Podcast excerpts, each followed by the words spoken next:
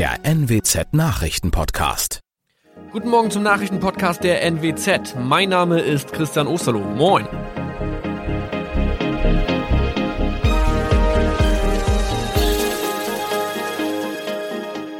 Und das sind unsere regionalen Nachrichten am Morgen.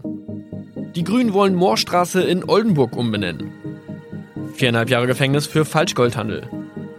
Und Landkreis Kloppenburg meldet ersten Omikron-Fall. Der Name Moorstraße könnte laut den Oldenburger Grünen rassistisch aufgefasst werden. Deshalb fordern diese eine Umbenennung. Die Straße wurde allerdings nach Hermann Moor benannt, einem der ersten Siedler in der Gegend. Um Missverständnisse auszuschließen, beantragen die Grünen eine Änderung in Hermann Moor Straße. Dann müssten alle Anwohner ihre neue Adresse in ihren Pässen angleichen. Außerdem müssten Polizei, Feuerwehr, Rettungsdienste und Anbieter von Navigationssystemen informiert werden. Die Stadtverwaltung schlug vor, ein Zusatzschild mit Informationen zur Person Hermann Mohr anzubringen. So könne man alle Irritationen beseitigen.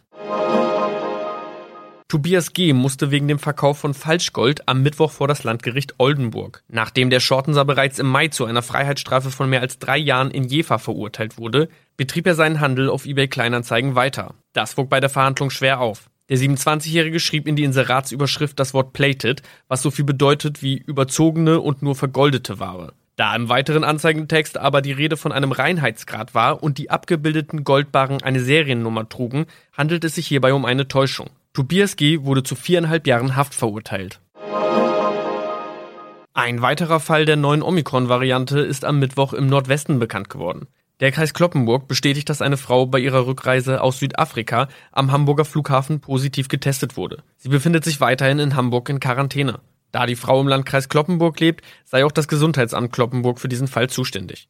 Zuvor gab es bereits bestätigte Omikron-Fälle in der Wesermarsch und im Kreis Leer. Das waren unsere Nachrichten aus der Region. Weitere aktuelle News aus dem Nordwesten finden Sie wie immer auf NWZ Online. Und Aktuelles aus Deutschland und der Welt hören Sie jetzt von unseren Kollegen aus Berlin.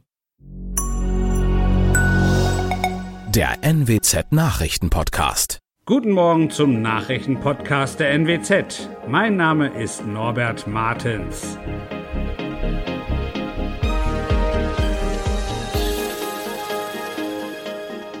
Prozess um Millionenbetrug mit erfundenen Windparks startet in Osnabrück.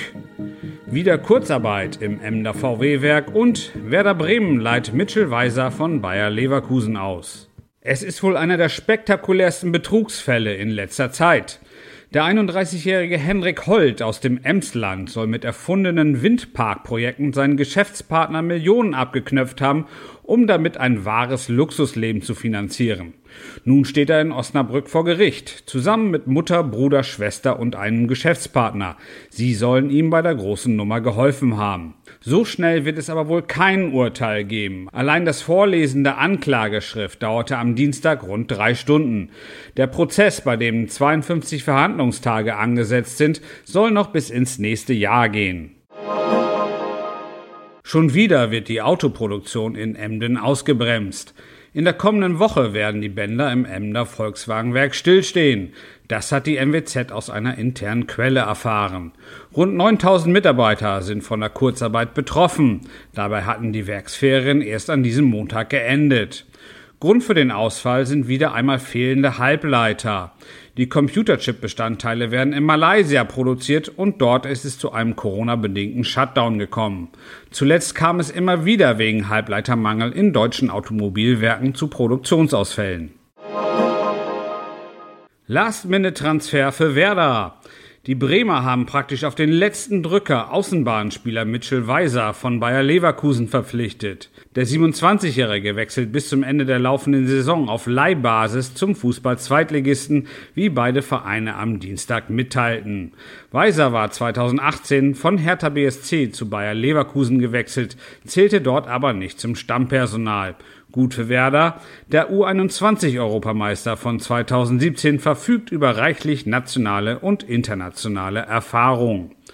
Das waren unsere Nachrichten aus der Region. Weitere aktuelle News aus dem Nordwesten finden Sie wie immer auf NWZ Online. So, und Aktuelles aus Deutschland und der Welt hören Sie jetzt von unseren Kollegen aus Berlin.